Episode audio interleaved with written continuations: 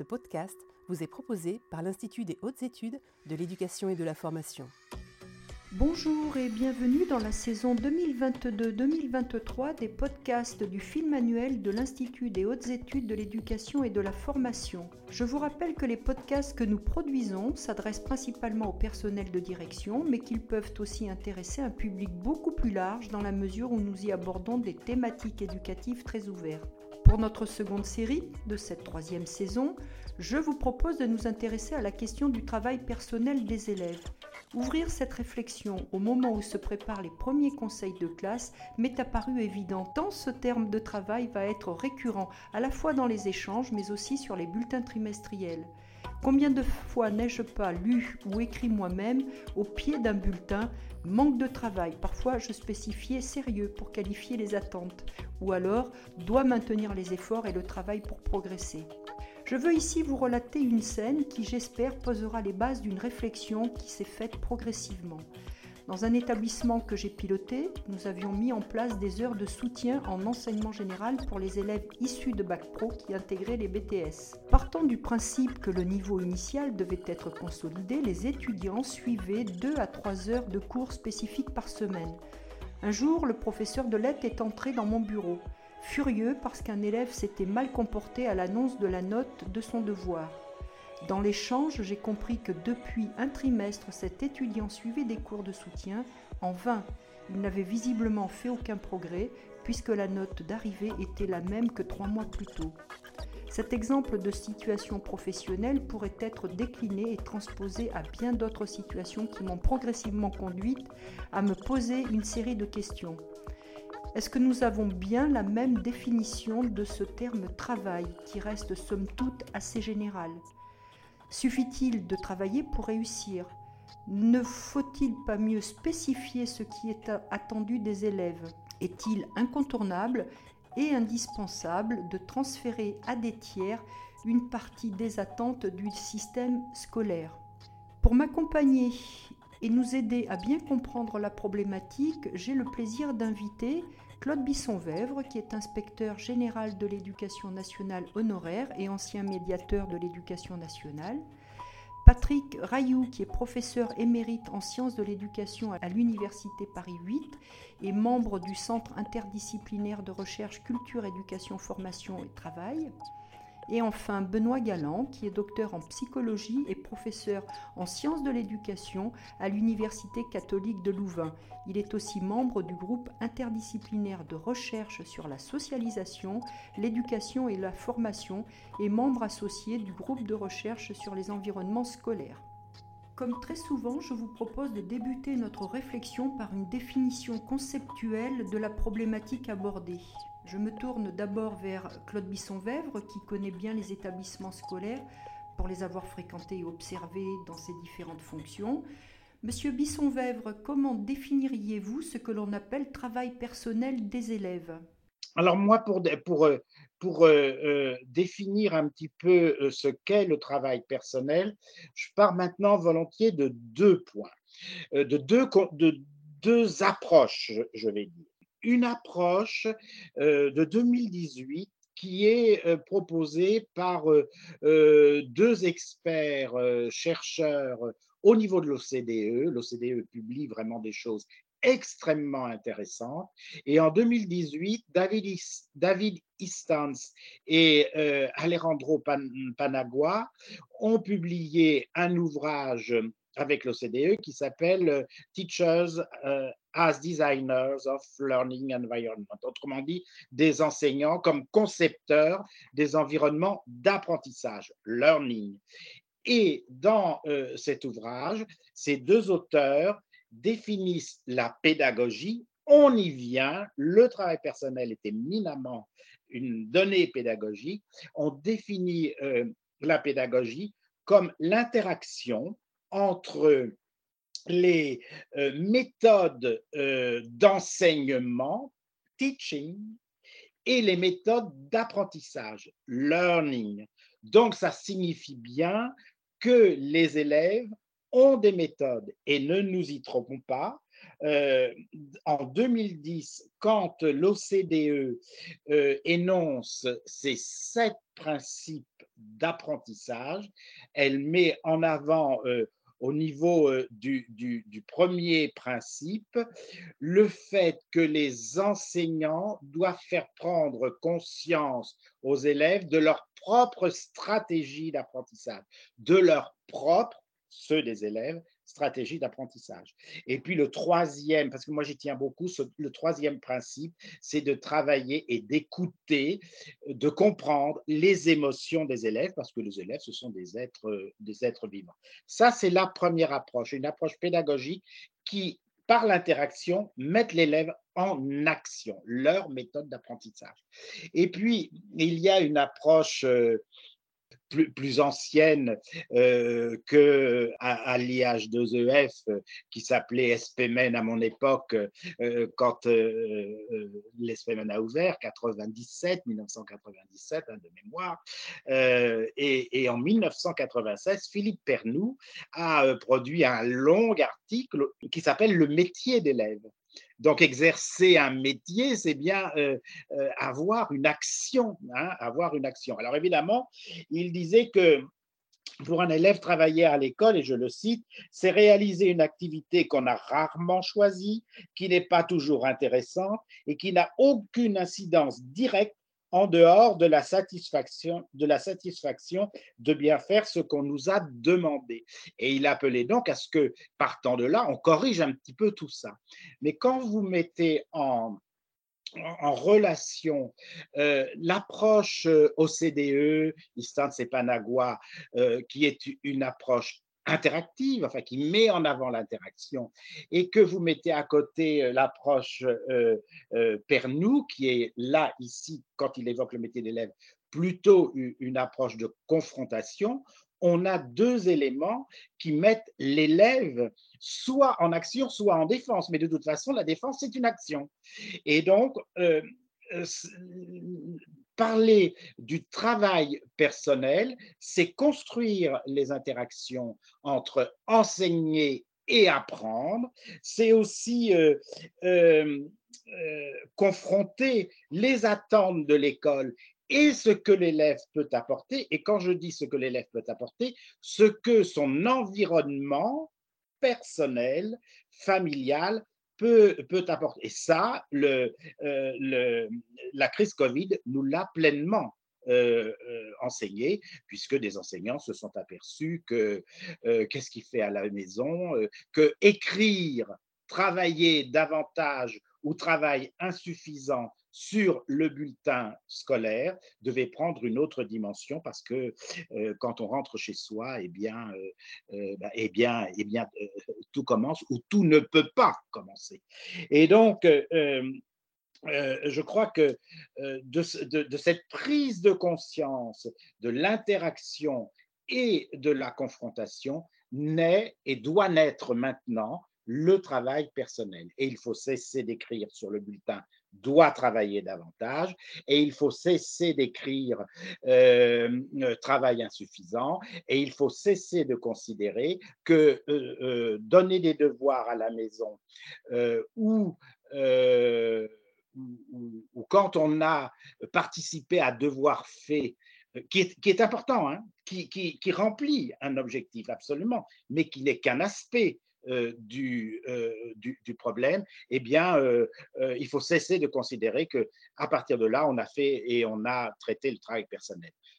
Merci pour cette première approche qui permet de bien mesurer la complexité de ce que nous appelons tous le travail des élèves. Avec d'autres co-auteurs, vous avez rédigé un ouvrage publié par Canopé sur cette question. Vous y faites un tour complet de la question.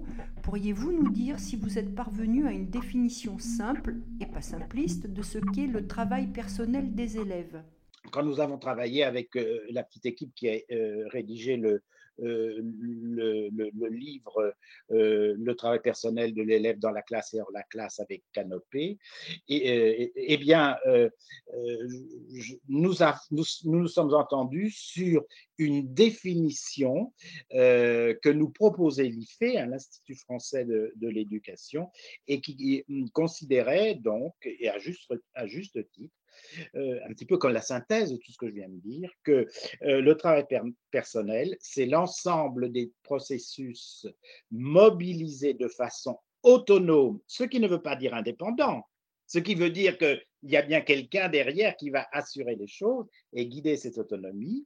Donc, ensemble des processus mobilisés de façon autonome et personnelle par l'élève pour s'approprier les objets d'enseignement d'apprentissage qu'on lui propose. Et ça, à partir du moment où on dit que l'élève est investi pour mobiliser euh, des objets euh, d'apprentissage ou des objets d'enseignement selon l'acteur dont il est question, eh bien, euh, on pose une question éminemment, éminemment pédagogique. Et finalement, pour moi, la pédagogie, elle est là. Parce que selon les objets que l'on va proposer, selon la stratégie que l'élève va utiliser pour aborder ces objets, alors il réussira bien ou moins bien. Et dans un certain nombre de cas, et ça renvoie à, ce cas apporté euh, euh, dans sa première partie, euh, Philippe Pernou, la première partie de cet article, et eh bien parfois, ça n'apporte rien du tout parce que ça n'est tellement pas intéressant que ça n'est pas motivant. Et quand on parle motivation, eh bien, on rejoint le troisième principe de l'OCDE, les émotions des élèves avec lesquelles il faut travailler. Merci, Monsieur Bisson-Vèvre. Je vais maintenant me tourner vers Monsieur Galland pour lui demander si la recherche scientifique a produit des éléments d'analyse et des études sur cette question. Monsieur Galland, lorsque l'on évoque le travail personnel des élèves, de quoi parle-t-on exactement? Oui, alors c'est une, notion qui n'est pas, facile, en, tout cas en tant que scientifique, parce que travail personnel de l'élève, j'ai un peu regardé dans les bases de données euh, scientifiques, il n'y a, pas vraiment pas grand-chose sous cette notion-là, et donc il faut voir qu'est-ce qu'on entend. Euh, et je, pense, je dirais qu'il y a deux éléments. Il y a l'aspect travail, qu'est-ce qu'on entend par le travail euh, Est-ce que c'est l'effort? Est-ce que c'est le temps passé sur quelque chose? Est-ce que c'est l'activité cognitive de l'élève et l'attention qui porte à quelque chose? Et là, c'est vrai qu'il y a peut-être euh, euh, à la fois, comme vous disiez, bah, parfois c'est très difficile en fait pour l'enseignant, à part ce qu'il peut observer en classe, de savoir quel est vraiment le travail réel, c'est-à-dire le temps que l'élève a consacré à du travail scolaire en dehors de l'école. Et il y a souvent une équation qui est faite sur bah, si les résultats ne sont pas là, c'est que euh, l'élève n'a pas travaillé. Et ça, clairement, euh, il y a toute une série de travaux qui indiquent qu'on ne peut pas faire ce raccourci-là. Évidemment, des élèves qui ne s'investissent pas, c'est bien possible qu'ils n'apprennent pas.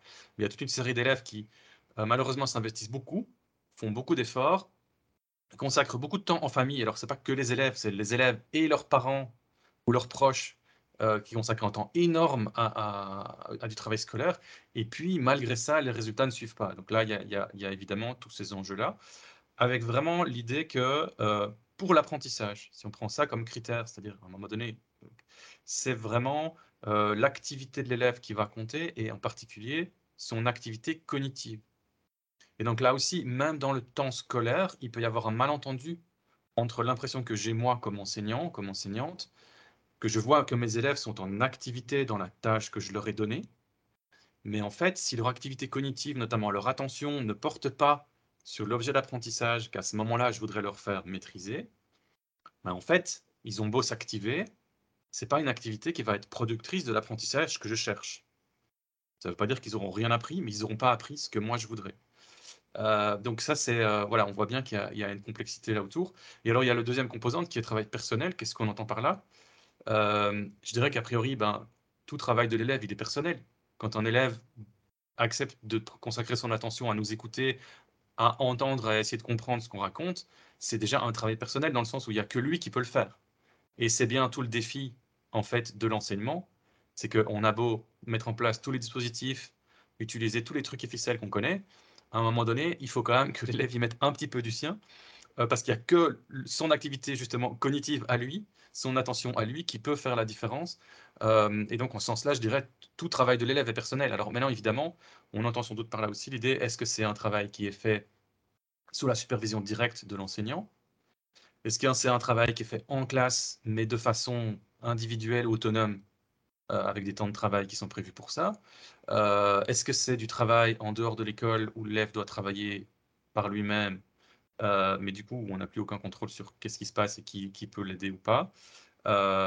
et puis, ça peut être du travail aussi, parce qu'on dit travail personnel, on a l'impression que c'est du travail individuel, mais on peut très bien imaginer un travail où, en effet, l'enseignant n'est pas directement à la manœuvre, mais où les élèves sont en groupe, euh, collaborent, y compris à distance, avec des outils en ligne, des outils numériques, etc. Donc voilà, on voit toute la complexité en fait de l'objet, euh, et, ben, je pense que euh, c'est peut-être intéressant de le voir à la fois, se dire, OK, pour l'apprentissage, l'activité cognitive de l'élève va être essentielle, voire l'activité relationnelle ou sociale si on est sur des compétences plus sociales, ou l'activité motrice si on est sur des compétences sportives ou des compétences artistiques qui demandent la maîtrise de certains gestes. Donc c'est clair que là, il faut une pratique, si on veut, euh, de, l'élève. Euh, et, euh, et puis, il y a cette question, enfin, plutôt le voir comme un, un, continuum, c'est-à-dire comment est-ce qu'à travers les différents temps que je peux mobiliser comme enseignant et les différents types d'activités que je peux proposer à l'élève, je vais essayer de construire cette mise en activité de l'élève, cet engagement de l'élève dans les apprentissages que je voudrais qu'il fasse à ce moment-là. Merci, Monsieur Galland. Pour terminer sur ce premier temps et prolonger vos propos, je me tourne vers Monsieur Rayou. À titre personnel, j'ai longtemps assimilé la notion de travail personnel à ce qui se fait hors de la classe et de l'établissement. Monsieur Galland vient de contredire ou de nuancer un petit peu cette définition. Qu'en dites-vous, Monsieur Rayou En effet, on a tendance à assimiler le travail personnel au moment où les élèves sont seuls euh, après la classe. Hein, euh, mais euh, de, mon point de vue, l'exigence d'un travail personnel, l'attente d'un travail personnel, trame la totalité du travail des élèves aujourd'hui. Il y a eu des changements dans la façon de regarder le travail qui accordent de plus en plus d'importance au fait que l'élève prenne sur lui-même euh, les questions qui lui sont posées, euh, apporte un traitement euh, relativement original. Voilà, c'est ce que les didacticiens ont appelé la dévolution des problèmes, hein, qui s'est quand même assez largement diffusée dans, dans la pédagogie. la notion de compétence qui est intervenue et qui s'est aussi instillée dans, dans l'enseignement suppose que non seulement les élèves acquièrent des savoirs, ce qu'on appelle parfois des contenus, mais qu'ils soient capables aussi de les utiliser à bon escient, de les transporter dans d'autres contextes, dans d'autres conditions, euh, ce qui suppose évidemment une part beaucoup plus active que celle de pédagogie plus passive qui permettait jusque-là de, la réussite. Voilà. Donc on a donc aujourd'hui des critères de réussite qui sont différents parce qu'ils supposent un travail personnel sans doute plus important et pas simplement au moment des devoirs. Je crois que c'est vraiment dans la totalité des cas les devoirs étant un moment privilégié, on suppose, pour à la fois acquérir cette compétence au travail personnel et à la fois euh, vérifier si elle, est, bien en place. Alors, euh, je, ne sais pas si ça a un intérêt de, creuser cette affaire-là, mais les, gens qui, ont, qui, analysent les systèmes éducatifs euh, ont montré qu'il y avait des, ce qu'on appelle des changements curriculaires, hein. c'est-à-dire c'est, ce sont des, un peu comme des plaques tectoniques hein, qui, bougent de temps en temps et qui font que, à partir en gros des années 60 hein, du, siècle dernier, euh, on s'est mis à privilégier à l'école des qualités qui n'étaient plus des qualités, je dirais, d'ingurgitation-régurgitation. Euh, l'idée que euh, les enfants n'étaient pas éduqués pour être le plus semblables les uns aux autres, mais au contraire pour être différents les uns des autres. Ça, c'est vraiment, je crois, quelque chose qui est apparu, que des gens comme Basil Bernstein, dans la tradition sociologique, ont, bien mis en évidence.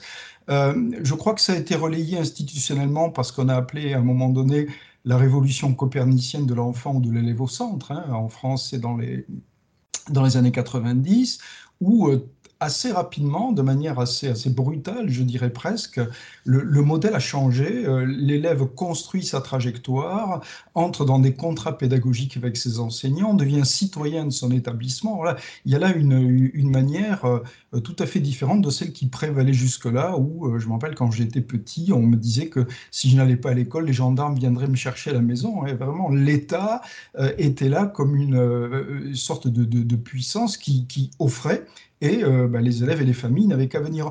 Le changement a voulu que, alors est-ce qu'il est réalisé ou pas, on peut, en discuter, mais le changement a voulu que euh, les, élèves et les familles ont des projets et le système éducatif est à leur disposition pour essayer de les aider à les mener à point. Donc je crois que c'est sur ce, fond hein, de changement du rapport de l'élève au système que la question du travail personnel est devenue aujourd'hui un point, un point vif hein, sur lequel auquel nous avons à répondre.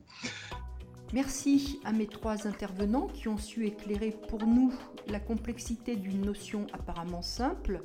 Rendez-vous à nos auditeurs dans le prochain épisode de la seconde partie de notre réflexion. Nous approfondirons alors ensemble cette question des temps et des espaces que nous, venons d'évoquer. Quand et dans quel lieu les élèves travaillent-ils et ces temps et ces lieux entretiennent-ils ou devraient-ils entretenir des coopérations?